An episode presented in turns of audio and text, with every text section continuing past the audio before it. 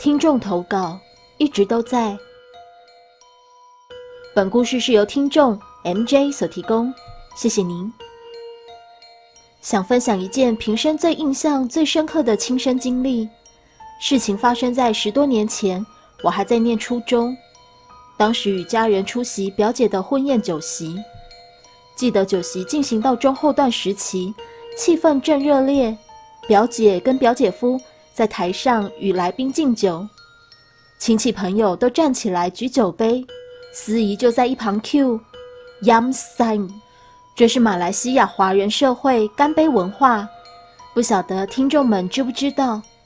就当这信音刚落，突然嘣的一声，距离我后方六步左右放置杯具的小台桌上，一动玻璃杯就爆裂了，碎片散落一地，一时惊吓。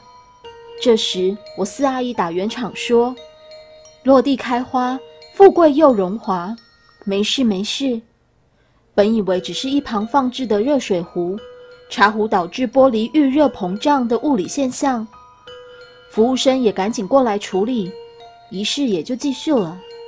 就坐后不到五分钟，砰一声，又爆一杯子，这就奇怪了。心想，就算是遇热膨胀。顶多也只是皲裂，不至于爆裂吧？何况热水壶已经移走了。纵使疑惑，家人也没在意，毕竟办喜事百无禁忌嘛。事件也就告一段落。酒宴完后，大家就各自打道回府。我两个舅舅都喝得很醉。这里大概交代一下住家情况：分别三家人住在同一小区的双层排屋，四姨、八姨与 A 舅同住。B 就自己一家人住，然后我也就自己一家住，而我妈是大姐。A、B 舅家都设有神坛，我家则没有。为了方便叙述，三家的时间线我统一整合。当时 A 舅的状态不太好，手臂上出现斑斑黑淤青，家人以为是酒魔、酒疹之类的东西，接着就扶他进房间休息了。A 舅母在一旁照料。正当大家都梳洗完毕后，准备就寝时，舅母神色慌张地呼唤家人到房间看看 A 舅。你们快来看看德明，他很奇怪，好像撞邪了。说什么叫我那些孩子进来？A 舅有三个女儿，但口吻不像是叫他们。我妈接到四姨的电话后，也赶去现场。我妈没多说，我也鸡婆跟上去，到了 A 舅房门外。因为空间有限，我只能在门外窥看。看见家人都围在床边，而舅舅半卧在床上，但右手诡异地托在半空。舅舅眼神泛泪，哽咽，一直喃喃道：“儿女不孝啊，儿女不孝啊。”详细对白我已经记不清楚了，只记得当时在场的大人都哭成一团。扰攘了一阵子后，气氛才逐渐缓和下来。接着看到家人轮流到床边跟 A 舅对话，见他们也有说有笑的。我们一班小孩表姐妹就一直在门外看热闹，一脸懵。隔了一段时间后，大家才纷纷退出房间。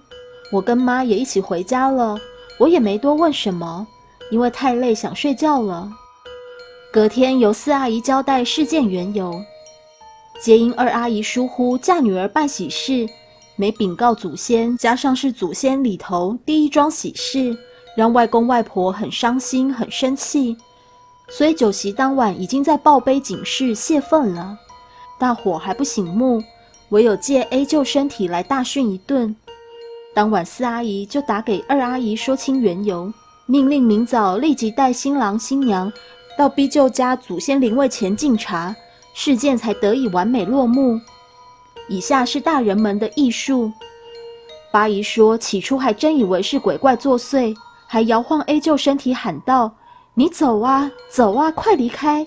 之后才心知不妙，发现 A 舅的口吻竟跟外婆一模一样，很温柔，搭在他手上的感觉也很温柔，还不时指向右手托起的位置说道：“阿爸，爸！”才警觉外公其实就坐在旁边。手托的位置应该是外公大腿，大概是被气到说不到话，才换外婆来说。